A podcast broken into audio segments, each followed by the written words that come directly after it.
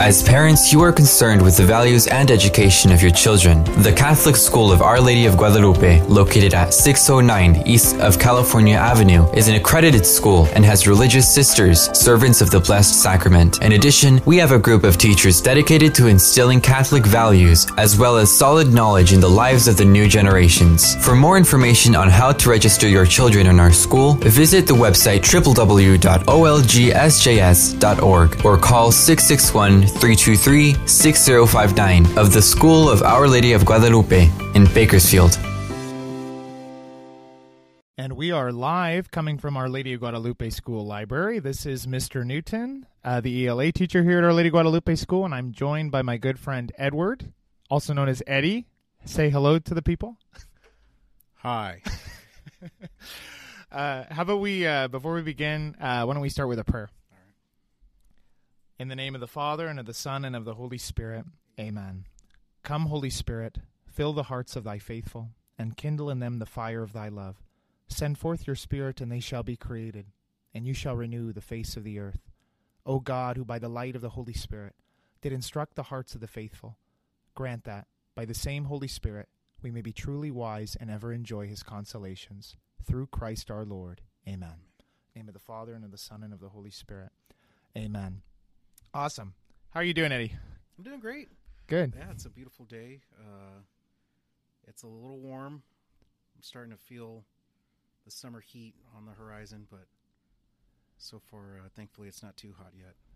Yeah, it seems like Bakersfield only has like two extremes, or sometimes you do get that nice mid range, but it's not. It's it's kind of rare. Yeah, it's cold, and then we have like nice for about two weeks, and then it's just and then it's summertime, and it feels like the ratio of winter to summer are, are not not equal.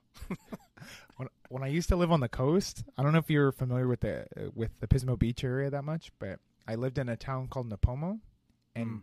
it was featured on Jeopardy one time as the the town with the nicest weather year round. And that was the town that I grew up. It was 75 every day. Oh wow. Yeah. Yeah, that's perfect. And it didn't fluctuate yeah. like ever and then you came here. and then I came. Thanks be to God. Yeah, I did come. Yeah. so awesome. So Eddie, um, we were having a conversation before, mm-hmm. uh, kind of just about the state of our society and some issues that are creeping up uh, in schools and in our society at large. What were we talking about? Anything? Um, well, uh, we are recording this show in a li- library um, which is the first. This is the first time I've been in a school library for in a long time. Um, but it got me just being here. Um, it got me thinking about these stories that I see uh, on social media about um, these books with very kind of mature, uh, not kind of, with very mature content that are popping up in in uh, schools, in public schools. Um, I don't know how how young. I'll I'll give uh, these groups who are putting these uh, books in schools. I'll give them the benefit of the doubt that it's high schoolers. Um, but anyways, uh, um, conservatives are you know having a backlash towards um, certain books, um, and one in particular that I came across uh, that I heard about was um, it was a book about uh, this author's, um, I guess, transition into being non-binary. Um, and when I heard about that, um, basically the the biggest issue that these conservative parents were having was that apparently the it, for one it was a graphic novel and it featured uh, scenes of of explicit content. Um, so basically, you know, I won't get into it, but um, could you back up really quick for anyone who maybe doesn't know? Uh, you said it, it, features someone who is becoming non-binary. What what exactly is non-binary for people maybe listening that don't haven't heard that word before? Brother, I wish I could tell you. uh, no, uh, my understanding of what a non-binary person is, uh, it's kind of literal. Um, they don't really conform to uh, either gender. Um, and that and it's so weird though these different terms that they come up with. Uh, it could either mean that they just don't identify as anything, or um, it could mean that they're like gender fluid. But I even Mm. I think I believe gender fluid is also A separate thing. a separate thing. I don't know. It get it gets crazy. Is it like a positive thing? So it's not just a negative, like where it's almost like a third gender, basically. Yeah, yeah. Instead of just being, oh, I'm neither. It's like you actually have a positive identity where this is a thing that Yeah. actually exists. That yeah, yeah, exactly. something like that. Yeah. So, so yeah, this author um, transitioned into that, and the whole book, which, mind you, this is a graphic novel. Um, it was probably I want to say at least a hundred pages, maybe more. I don't remember. But uh, long story short, well, actually, no. This is just this is going to be a very long story. How much time do we have? We have a long time. Okay, great. But and feel free to talk as long as you want Yeah, yeah. about this subject Um, within reason. for whatever reason, I caught wind of this story. And normally, when you're scrolling, you see something like that, and you're like, "Ah, blah, blah, blah," but then you just keep scrolling. But no, this one, this one caught my attention because, uh, like I was telling you earlier, when I see stories like this, I understand that uh, no matter what side of the argument you're on, there's some sort of bias that each each side has, and so I don't. I mean, some things like yeah, I'm on board. Like uh, you know, um, with like abortion and stuff like that. It's like I don't, I don't need to do a further investigation. But with stuff like this, it's like, all right, what's really going on? Are these conservatives just being like really stuffy about it, or is there actually like really um, profane content that is being um, conveniently placed within, you know, the reach of children? And so um, I actually I I did a little investigation. I uh, searched for the book to see if I can find it online for free or something. I couldn't, so I went as far as to actually uh, find a an online marketplace that it was available digitally. So I got the free trial for that particular marketplace, and uh, you know I got access to the book. And again, it's very long. Uh, the author is she's a digital artist. Um, she's had some pretty good professional success as far as as far as I could tell. Oh, and I'm I'm I'm saying she. I'm actually not trying to be hateful as these people would say. That- It's just that's just how geared I am to it. It's like Right. She's biologically a she's the female. biologically a female. Yeah. So, um, and I already know I'm saying um too much, but No, that's it's all good. It that's, doesn't. That's my filler word. That's just, people are gonna have to not este. Yeah. E.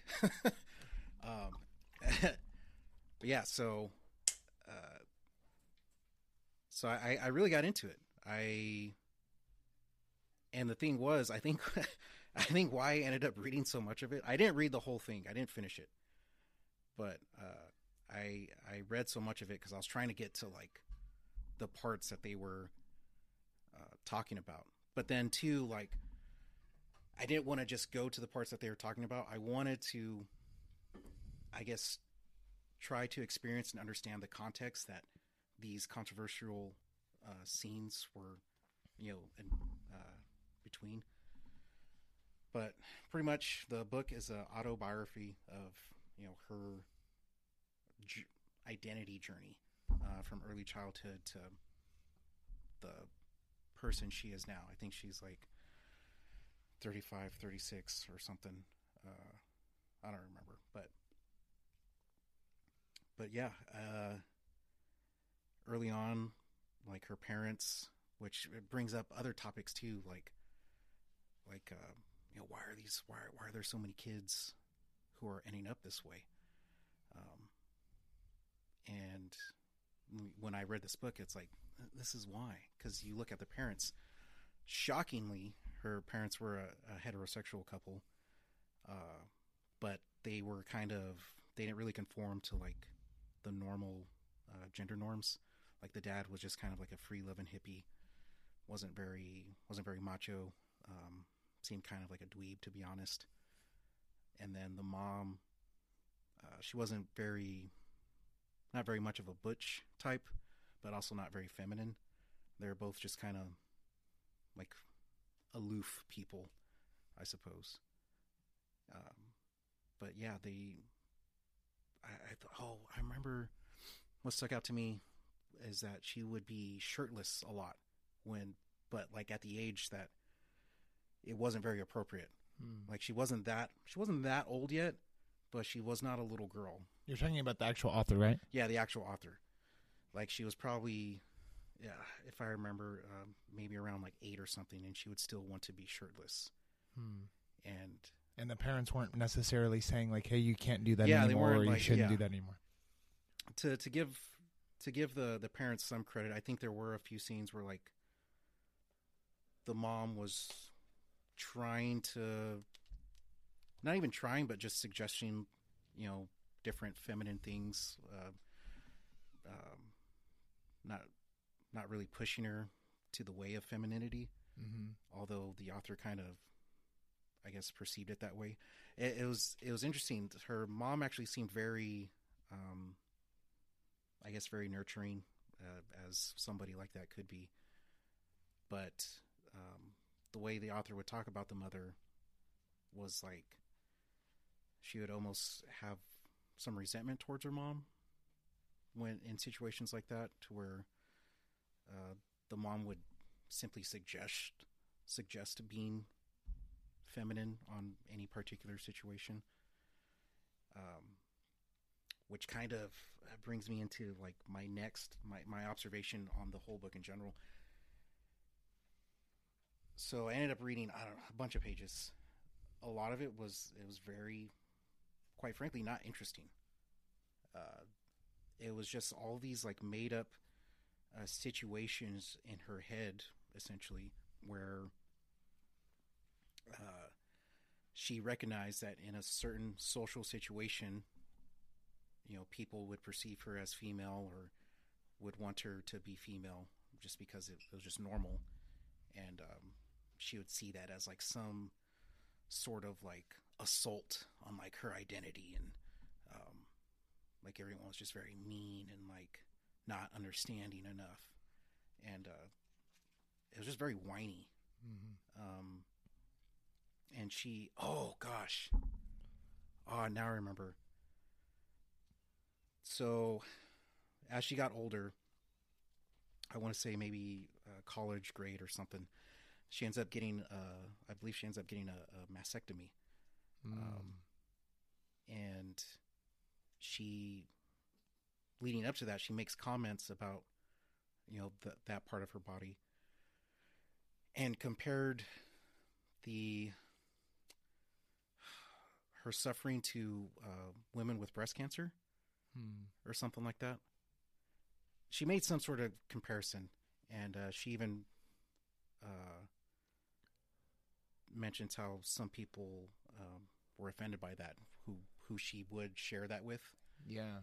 and um, my you know, my mom died of breast cancer and like May she rest in peace. yeah may she rest in peace and when i when i read that i was like this this person who has this like um essentially made up like illness i don't even i don't even know and you know what maybe these maybe these people are actually suffering from some sort of legitimate illness Yeah, at least like maybe a mental illness. yeah the some sort of mental think. illness yeah maybe Yeah. maybe they are and and and re, and in that spectrum of observing all this you know i definitely i definitely feel bad for them and and uh, and pray for them. But yeah when when i came across that page and, and read that section i was like this this fool this fool has no idea what she was saying or and then she even in that section too she even has the opportunity to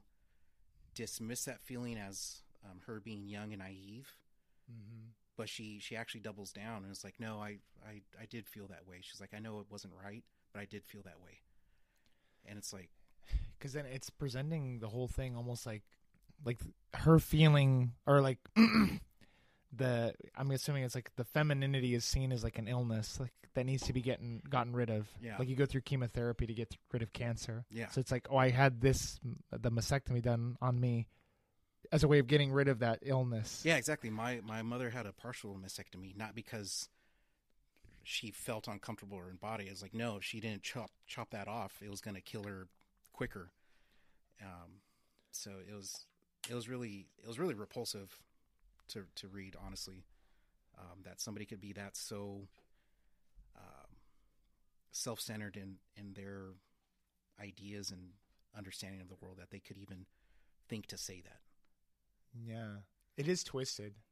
That's what's tough. You're right because it's hard to say if it's like maybe in their twisted mind they actually legitimately think that, and it's not even necessarily pride in a sense. Like it could, it could definitely be an imp- likely there's pride in it a little Mhm. bit, but it could just be like they in their twisted mind they actually legitimately think that what they did was like that. Yeah.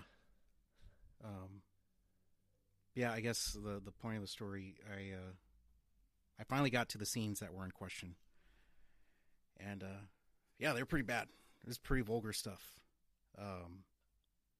And to think that there's people who actually like want they want these books in children's libraries, and it's like wow that's that's insane Well, I'm I'm just imagining it because the the events of this narrative that you're telling me, I'm like I'm assuming they're all they're all included in the story. That's how you know about it. Mhm. So and they show these things with graphic detail, right? oh and yeah worse it's, things. it's a graphic novel too these aren't just words that you're imagining these these this is a it's a they show comic book. pictures of it. yeah oh and that was my other gripe with it too um whether or not the author's original intention intention well actually i think it was like because i did read about it because it is a, a story about her identity journey and she made that so that kids who were going through the same thing had something to to read and kind of you know help them along that way. Now um but yeah other other than that uh the actual imagery of the book it, they're very childlike drawings. They're, it's not like um i don't know these aren't like great pieces of art. I mean not to d- diminish her artistic quality. She seems like a very capable artist. Um but yeah the they're presented like a like a comic book for teens. Mm. like a you know for young adult readers. And it's uh, it's it's it's really appalling. Um, To me, I've always had a problem with this, and we've I even have problems like here at school because I'm the ELA teacher, and sometimes I I see the books that that the kids are reading, and I know for a fact it's nothing against our school. It's just a problem with our society where there's a lot of children's books, quote unquote, out there that have controversial to- or content in them. mm-hmm, Where we even as a Catholic school, it's like we probably shouldn't have this book here. mm-hmm. But it's because it's it's a kid's book. You- Yeah. You, it's unassuming. You wouldn't think that there's anything wrong. So like a parent will buy this book for their kid, not looking twice at it or not looking into it any further. yeah And sometimes it's an issue too where the parent's not that involved in the kid's life, and so they're not checking in on all their stuff. But the kids are consuming all of this garbage Yeah. essentially yeah that's disguised as like good for a kid. yeah and it, it it's it's so wild like i remember when i was a kid i was still grant you i'm a little weird uh i was still As we all are. yeah. I was still playing with legos until, until like my junior year of high school. And i i actually had a so a sobering moment where i like became very self-aware and i was like man this is not right. Um but you know i i i i've been i was blessed enough to where i was able to be a kid for that long and it's like now you look at it and it's like what are these kids doing? Like uh, to be honest i'm shocked to hear that kids are even reading. Uh, um but yeah and like like social media it's just wild. And i can't even say that like oh social media is like bad and evil which it is but it's like i'm, I'm glued into there all the time too. Yeah. um, it's such a big part of our lives now and it definitely has practical uses. Mm-hmm. Um, but You just made me think of something because I was like, it is true. Like having that controversial book, like I would never want. I don't want that anywhere near any library. yeah, Nowhere. I don't think any adult should read that book. yeah, there's But thinking about it, I'm like, if that book was on a shelf, though, let's be honest, who's gonna pick that one up of all the books that are out there? They're gonna say that one just caught my eye. It's probably like it, it would be boring, like you said. Even Yeah. though it's sad and we need to actually pray for that person because it's a real person we're talking about. Mhm. But either way, it's not like it's not captivating to the general audience at all. It's a very niche thing. Yeah, there, and there, there, all the situations she like. Uh, one situation was uh, she, she was in college, and sh- uh, she went to check out some books from a library actually, and uh, she had a crush on the the girl who was working there or something, and the, there was this whole section about how she awkwardly like um, wasn't sure how to tell the the girl that she liked her and and stuff like that. And it was just like, dude, this, like, if, and this is what's wild to me too. So that situation I described, um, if you substituted the library worker for a guy, and then the situation became a, a heterosexual situation, that's that's literally everybody's life. That that's It's not normal. interesting. That's Yeah, normal. And we wouldn't if we read a book with that in it. That wouldn't be that Yeah, captivating of a it's scene. like, oh. Um. Oh gosh, which? Oh, oh yeah. Oh, we're getting, we're getting, we're getting hot now. you, we got the gears turning. Uh, so there's a an HBO show called um, The Last of Us. I don't know if Is it based off the video game? Yeah, it's based off The video game. zombie thing? Yeah. Um, which I played that that video game when it was brand new. Uh, it was amazing. Definitely, uh, it was the video game was released, um, kind of in the twilight of like, um, right before this era that we are in now, to where, like, everything has to be gay. Um, but so that it introduces a, a gay character, but in the video game, you don't really you don't really deal with with uh, this particular character that I'm, I'm going to bring up, and it's not even like um, it's not even like concrete that the character's gay because he's such a small part of the video game. He's just kind of there to add context and um, more interesting dialogue and diversity in the game. You just you read a note that like um, he had this weird thing with like uh, uh, the dude he was like surviving the zombie apocalypse with, and um, the guy that he's with actually ends up uh, taking his own life because um, in the note that he leaves for for this character, he t- basically tells him that he can't stand him and that he hates him, and he can't So it doesn't depict it in a good light. Then yeah, it doesn't depict him in a good light at all. So in the show, uh, the creators, um, they change that I that adapt in their adaptation. They change that, and they devote an entire episode to these two characters. Um, and they devote it to their their love affair, and they're they're both men. Hmm. And um, I watched the episode, and I was just like, "This is this is completely ridiculous." Um, and so my my gripe with that, you know, once once that show had been out for a little bit, and people were a- lot of people were able to see it, and you know, you'd start to see clips pop up on social media. I would go to the comment section to kind of see what people were thinking about it, and like almost unanimously uh, in social media, uh, people were just absolutely praising it. Like, oh my gosh, this is like so like heart wrenching, and because one of the characters ends up dying. Right? He doesn't even die. The the one of the characters does end up killing himself, but they made it like They didn't make it like you said in the original. yeah, they really like glorified it and and um, um, really just made it like it was like this beautiful uh, thing that that they went through because the the character had like cancer and he didn't want to um, make his lover like suffer or like having to deal with him and, and whatever is. Uh, it was just ugly, but yeah, reading um, the feedback that these people had on this episode. They're like, "Wow, this is amazing! This is one of the best uh, um, episodes in, in TV history," and blah blah blah blah blah.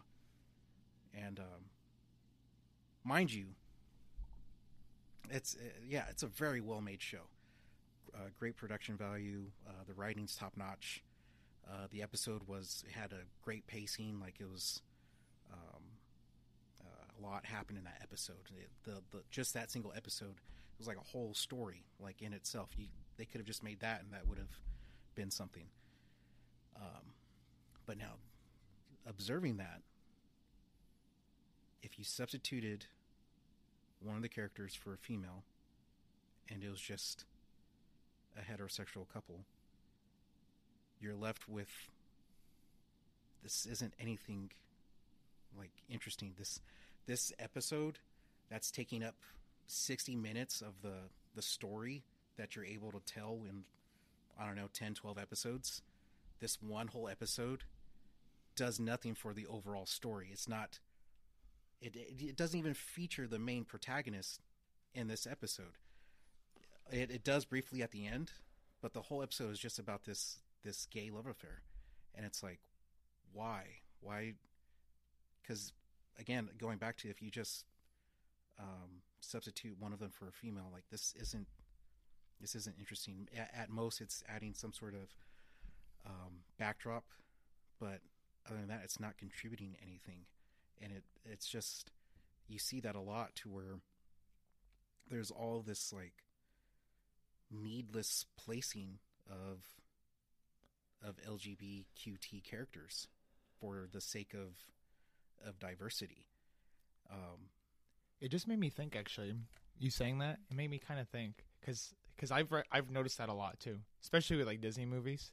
It's like every Disney movie you have something and they're getting more and more explicit where it's like it's not just you have a gay character you might have you know gay people kissing or mm-hmm. or them doing something else even right like even in like disney films the marvel movies have gotten like that but now i'm just thinking about it i was like what do you think about this do you think it's like do you think part of it probably is just like they're checking that box so that they they meet this group of people's like demands pretty much these people that want to see that in movies but do you think also maybe intentionally they're trying to be controversial on purpose? Because even even if a bunch of people don't like it, it's gonna make people watch it and make people talk about it, which will give them more publicity almost. To where it's not even necessarily that they back it, but they're like, if we do this, there's going to be a ton of hype around this, even if we don't put out that good of a product. Yeah, no, definitely. Um, uh, the the Bud Light thing right now.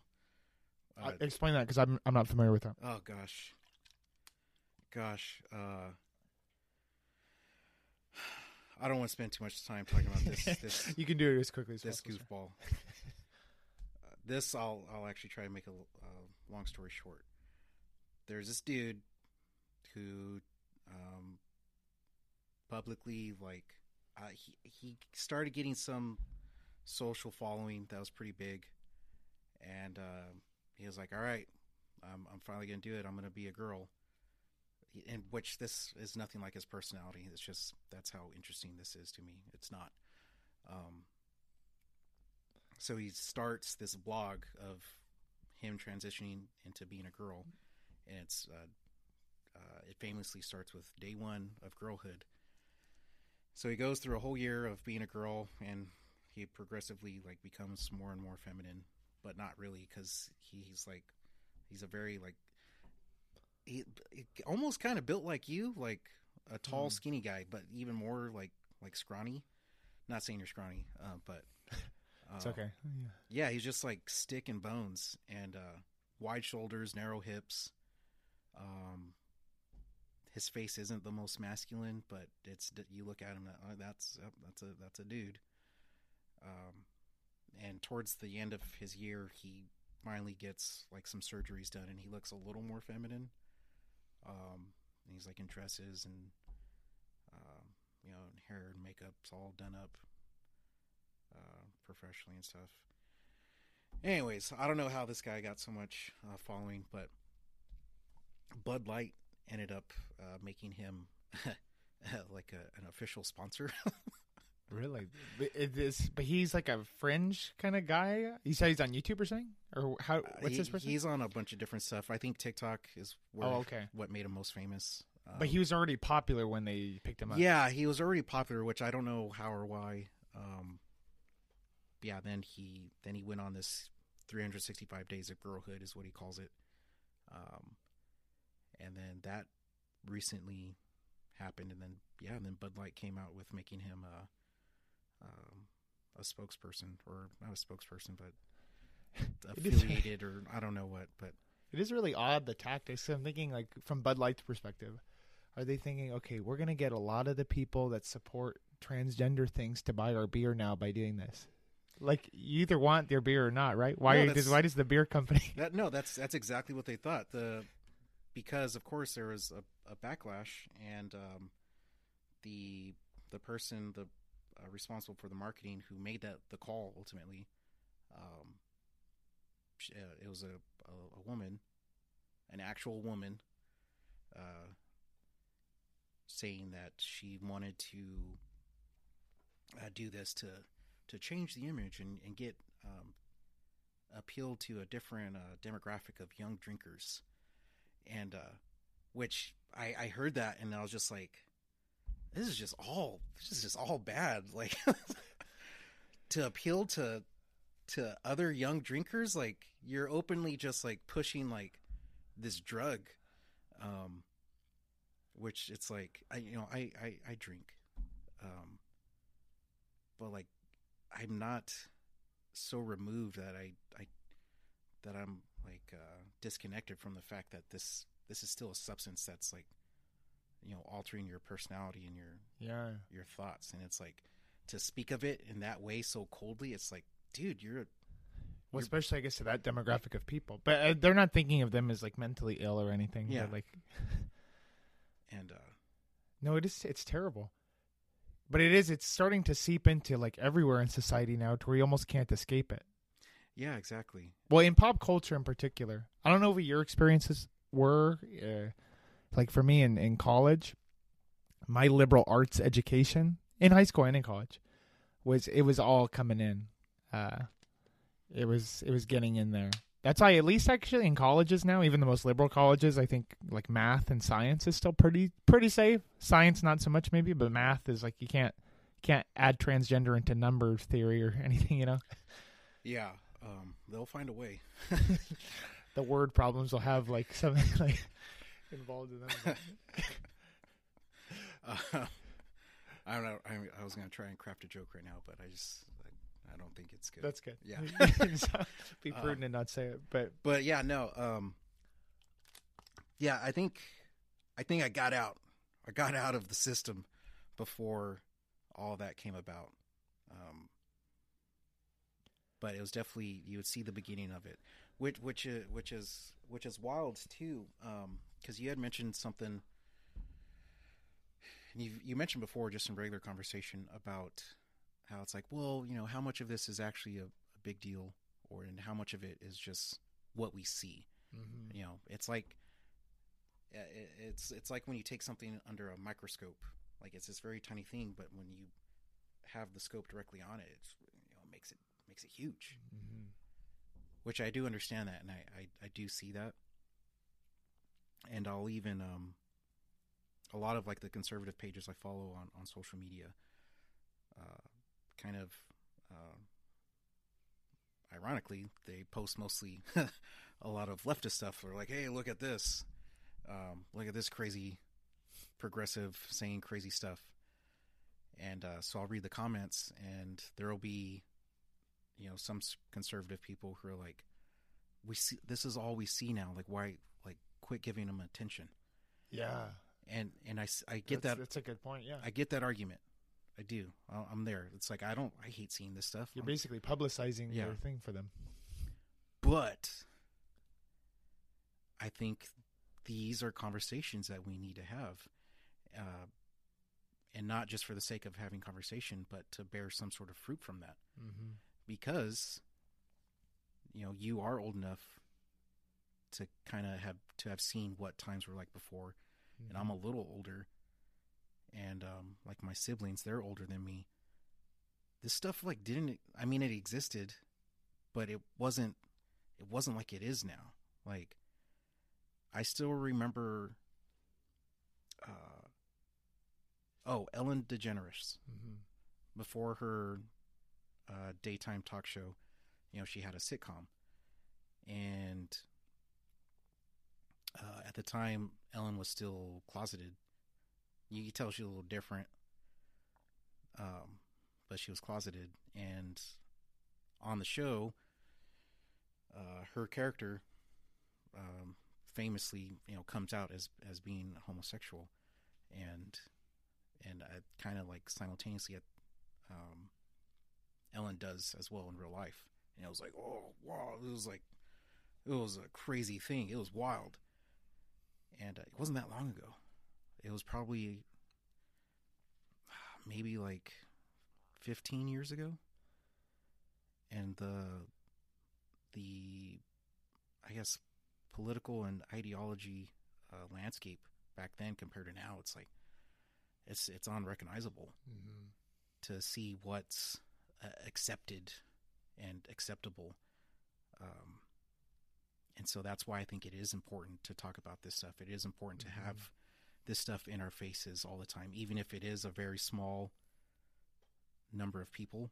Mm-hmm. Um, No, you bring up a good point because now I'm thinking because we we know homosexuality is is a mortal sin. Uh, you know, we don't. You know, we love gay people. We love them. We hope that they change, but we can't support their lifestyle in any Mhm. way. It's a mortal sin. It separates you completely from God.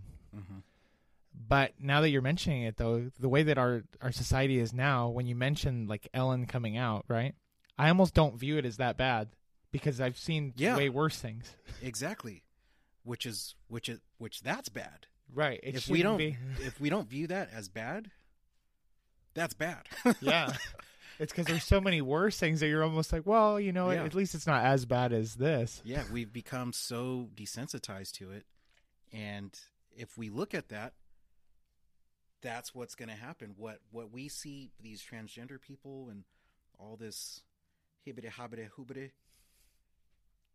One day it, it, it's a it's a needle that keeps you know moving, and one day, uh, certainly not me. I'm I think you know we're we're at that line to where you know we're we're set in our ways. It, it seems like generationally that always happens that way. Um, I think we miss the cut. We're everything that happens afterwards. We're just like this is this is ridiculous. But the younger groups, they're going to be the ones who are like, oh yeah, you know, transgender. You know, Brad is Jill now. It's whatever. It's cool. And then that scares me because it's like once that generation matures, and the acceptance of transgenderism and other stuff like that has matured. You know, what's what's coming after that? Which, um, which that's a that's an argument or a problem that uh, progressives have with conservatives. Uh, like they think we're stuffy and um, uh, ridiculous for saying that. Like, oh, you guys are so so afraid and so scared. Like, why are you scared of, of why are you a homophobe? And um, I used to when I would hear stuff like that, I would think, well, I'm not, I'm not, I'm not scared of gay people, or I'm not scared of transgender people. I would get offended at them saying that, but now I think about it uh, in a different lens, and I'm like, yes, I am scared because what the the the wave that's coming with this stuff, it's not good. It, it's not good for our society. It's it's it's already um, melting us uh, from the inside. We're we're like this, um, especially you know just looking at America. That we're we're this beautiful fruit of the world, and we're just rotting from the inside. And um, and yeah, you look at our history. It, it was bloody. It was bad. Almost every every country's like that. You know, conquest has has been happening since you know um, a man could pick up a weapon and Since start a war with another tribe. That's been going on forever. You even go back to Cain and Abel. It's the same Yeah, that, that envy, jealousy, and yeah, it's always going to happen. But you know, thankfully, America got to a point where everything was pretty. Seemed like it was pretty all right. You know, sure there could have always been improvements. Um, but yeah, the way it's it's going, it's like it, it's not gonna, it's not gonna. There's not a happy ending in this. there was something I wanted to bring up right now because I can't remember who t- told me this recently. I feel like it was our friend Raymond, Mm-hmm. who he actually helps out on this show, and he's been on a few times. Uh, I think it was him. So, God, please forgive me if I'm I'm putting words into his mouth that he never said. but I think it was him that said it. He was basically saying like the solution though, or the potential, like maybe we th- we were just thinking too much in the negative, like oh, it's just gonna spiral and get worse and worse and worse. Well, if you have all these people that are homosexual or transgender, they're not going to procreate. and he said, and so eventually they're all going to be gone, and it's only people that believed in family values, had a normal heterosexual family that'll have children and pass on their tradition and their teaching. So ultimately, it'll just be They're gonna us die. that are left. It's funny you mentioned that because I, I was looking up numbers on certain things, and um, I wasn't even searching for this, but there was a statistic that came up that said, uh, "What's the what's the percentage of?" Or no, it didn't ask the percentage. It asked if uh, transgenderism was hereditary. Excuse me. And uh, I I saw that and I thought about it for a second, and I was like, "What?" Because it doesn't make sense. it doesn't make sense. I don't, I don't I don't think that's how that works. Because otherwise, it would never. You, Yeah. You're not gonna. Well, I guess you could still have children, but Yeah, I mean, for people never- that transitioned after, Yeah. I suppose, yeah. yeah. Like, is it likely people that maybe had a family and then they transitioned later in life? Do their kids do the same thing? But then you could also argue that's based off environment and following the example of your parents, Yeah. and not based off genetics at all. exactly. Um, yeah, the whole it's all wild, and um, It is tough though. I know some people are realizing, but it's it's some of it's just like a language battle. It seems to me too, because I this isn't everybody, but I know like some people distinguish sex and gender. For example, they say Oh, yeah. there's biological sex, but that's not the same thing as gender, and it's because they think of gender like okay, girls are supposed to wear dresses, and so that's your identity. But it's like not just girls can wear dresses; boys can wear dresses because that's just a societal thing that we decided girls wear dresses. I'm still biologically a female, but I don't identify with the gender of female because I don't want to wear a dress. It's like some weird distinction like that. Yeah, I was thinking about that last night too when I was you know contemplating what I was going to talk about, or and um, it, it's interesting. So we people created science uh, as a means to explain, I guess, the physical world. Mm-hmm. and uh, as a means to investigate the physical world. And that's that's that's wonderful. That's that's awesome. That's amazing. And so now what we see in our modern area, rather than using science to, um, I guess, explain a natural phenomenon, these groups are using science to um, explain and validate their their ridiculousness. Or just like it's like a theory. It's like a narrative. You Yeah. almost for the things that they believe, you have to have like a faith like perspective where you have to take it completely off just faith that Yeah. that's true. yeah, because I well, because I guess what I'm getting at, it, it's important to understand that um, uh, th- this is this is science, or at least what they believe is is science. This is what they're they're putting off as as science. That these things actually exist. That uh, gender ideology is is actually a, a real concept, and um, that's that's insane. Um, Yeah, and I'm glad you brought that up because then I mean you can basically just disprove it on the on the get go. You don't want I don't want to straw man their position, but I've seen some people online that claim to be experts on this, or one person in particular that said science proves that there's no such thing as biological sex, Mhm. and they say it in such a confident way that maybe people watching would be like.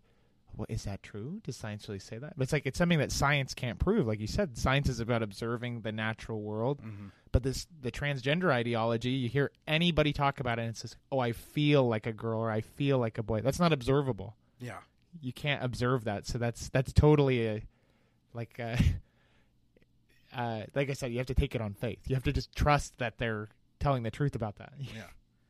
It's like, you know, Monday through Friday, I don't feel like waking up and, and going to work. like, you know, where's that science? I want to see that science.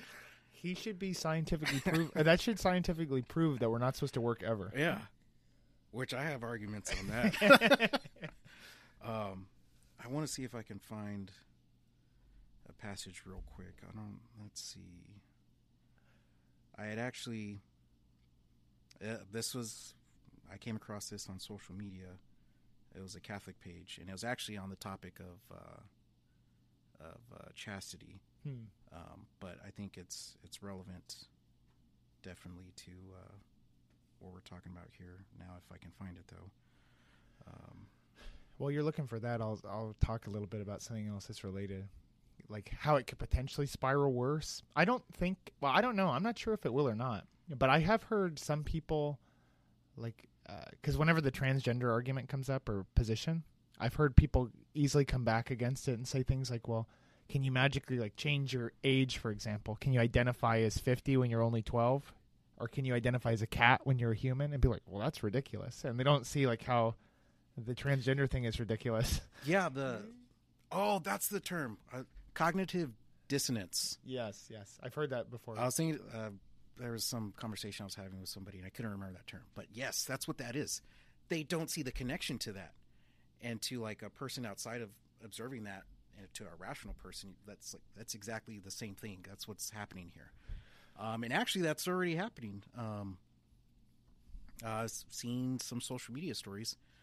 There's this sixty-something year old man who is identifying as a as like a little girl and um, there's unfortunately there was video um, and i saw this this old older man uh, looked like a man but he was like in a bright pink sweater and like a bright pink tutu or something. And um, i was just like that's has as a lot of leg as way too much leg. Um, and he was just it, it was just so ridiculous because like that's clearly a, a man like a grown person. Yeah. Yeah. um and it's it, it's it's wild but uh, okay I, I I found the passage uh and yeah I, I mind you I, I heard this uh, in the context of chastity but again this I think this is appropriate it's uh, Romans uh, 12 1 and 2 I urge you, therefore, brothers, by the mercies of God, to offer your bodies as a living sacrifice, holy and pleasing to God, your spiritual worship. Do not conform yourselves to this age, but be transformed by the renewal of your mind, that you may discern what is the will of God, what is good and pleasing and perfect. And um, it, it, I think that's one of that's one of the what is happening, especially with, with these specifically the transgender people who are uh, I don't even want to I don't even want to use the word transitioning. Yeah. We we need to We need to have a different term to kind Yeah. of go against that because it's not a real thing that's it's not- happening. they're There's no not transition that's yeah, happening. they're not transforming. They're not becoming something else. They are augmenting, mutilating, destroying what was made by God. by God. Yeah. and um, and thinking about that, you know, I'm I'm I'm a painter. I uh, and I, I create things. I you know my creativity extends beyond painting. Um, not that I'm very good at most things, but I just love creating. And whatever I create, I, I spend you know quite a great deal of effort on it. And um, even if it's not that great, I still I still have some degree of love for it, and um, because I, I I spent time on it. And when you create something and present it to somebody and show it to people, and then if if it's not received well, or someone points out the flaws and um, or you know just really don't like it, you know it it's not a great feeling. It's like, uh, well, I, I I spent a lot of time on on that part. I, I, I thought that was pretty good. And That's a really good analogy. and for someone to not to deny that. Now, think about God who created the entire universe and was like, not only am I going to create these beings to exist and have an experience, I'm gonna I'm gonna make them in my image. Right, way more special than like anything else in the universe, yeah, pretty much. more special than than anything else. And these people are saying, no, no, you messed up. You're wrong, God. I know what's best for me. This is what I'm going to do to to my body that you, that you gave me. That you loaned to me.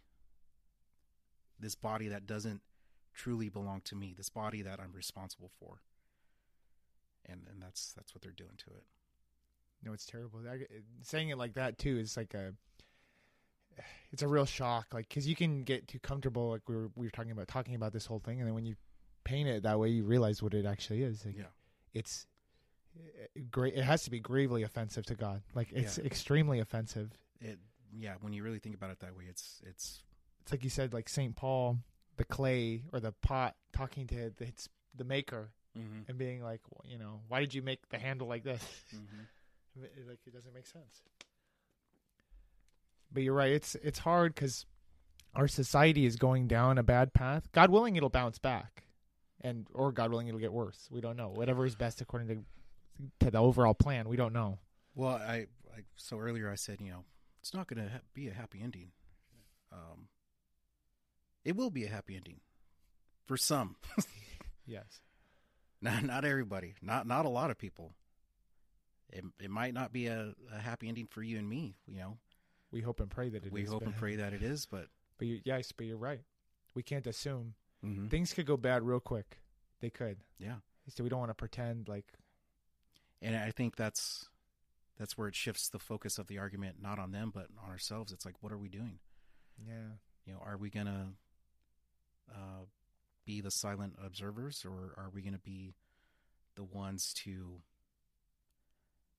I don't even know, man. To plant seeds or just try to just destroy this this system that's that's you know creating all of this. It would it would start probably in the family. It starts in the family, Yeah. but it takes the individual. It's interesting. It's like you needed the family unit to be together to make it like work, like to pass on the traditions that have been taught and to keep procreating, right? Oh.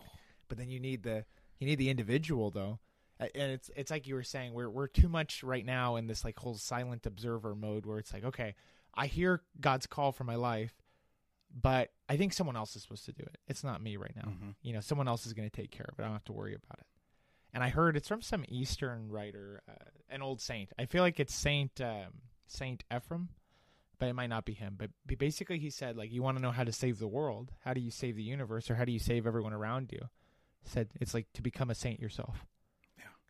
It's to develop inner peace and to become a saint and automatically everyone else around you will be saved Mhm. so it puts all the agency on you Mhm. instead of like, well, if if X, Y, and Z were different, then we'd be good. Like if they if these transgender people could just figure it out already, if you know, Mhm. but it, it actually changes to like, what are you doing about it? Which is more healthy and uh, probably more helpful. Yeah, no, that that definitely that that opened my eyes right now too. Um, so we need a good family to create a good individual for that good individual to influence the greater numbers. To the family unit is disrupted when um, you have you know homosexual relationships, when you have um, uh, just um, the act of of uh, of sex um, portrayed in such a way to where it's not significant. Like we, our society has just completely degraded and taken away um, the sacredness of that act. They've, which it's it's a very important it's a very important act. It's it's an act of creation. Um, and so it's like I don't even know where I was going with that, but No, but um, you were, we were talking you were talking about the family and how the family makes the the individual. it's like we don't even have a fighting chance if if we don't have you know good families that are allowed to exist. then you know you don't have the opportunity for good individuals to exist. Mm-hmm. Um, And obviously, God's grace can do anything. You Yeah. can have you could have someone born of a terrible family situation, and God's grace will this individual. oh ready yeah, to no, definitely, yeah. But I, but I know what you mean. Yeah. I know exactly what you mean. um, yeah, it's it's wild. It's uh, this season of uh, of Earth is pretty intense. I think they've all been intense. They just had their different struggles. If you look at church history, there was always something Oh, yeah. bad going on. Even uh, this isn't directly related. Actually, it is sort of because I don't know if you've heard anything about the German bishops. Have you heard anything about that? Uh, the ones who are uh, blessing gay marriages. Yeah. yeah, like that, for example. And some people are like, well, what am I supposed to do? Am I supposed to, you know, my church leader, my parish priest, and my bishop are, are supporting blessing gay marriage. What am I supposed to do as a faithful person? And they just kind of throw in the towel and they're like, well, I guess I can do nothing. And uh, it was on another podcast I was listening to. And basically, the guy said, like, you're not special. It's like literally throughout church history, the same thing has been happening. yeah. One of the very first things that ever happened was a thing called Arianism Mhm. and it it was a heresy. And I didn't realize this. It said a majority of Catholic bishops fell for this heresy. Mhm. So it was likely that your bishop was teaching a direct heresy that went against the teachings, and there was only like a fringe amount of people that were believing the truth. And so it's like these things happen over and over. So we probably need to be careful and just it's like a both thing where it's like we need to be proactive and know like you know this is something dangerous and we need to handle it. But also we're in good company. We can rely on the saints who've been through the same thing and oh, maybe yeah, worse. Yeah, and um, yeah, it's definitely uh, you you do look at that history, and um, it'll be interesting to see what what emerges from it. What what good uh, will emerge from it? Because inevitably, good will emerge from this. Yeah. Um, yeah, there's probably there's probably some uh, some someone out there right now who's you know on their path to sainthood, and And we don't even we don't even know. we won't know for a little while. Well, well, thank you for coming on, Eddie. We have to wrap it up now. cool. So, but God willing, maybe you can come back, Yeah, that, that this is fun. I hope you is had fun, yes. Yeah, I enjoyed this. and I hope the viewers enjoyed too. Don't know how many people are listening, but but Yeah. God willing, we can we can talk about more topics like this again. I hope I didn't say um too much. It's okay. I didn't notice anyway. When but um, but um, but um, but um.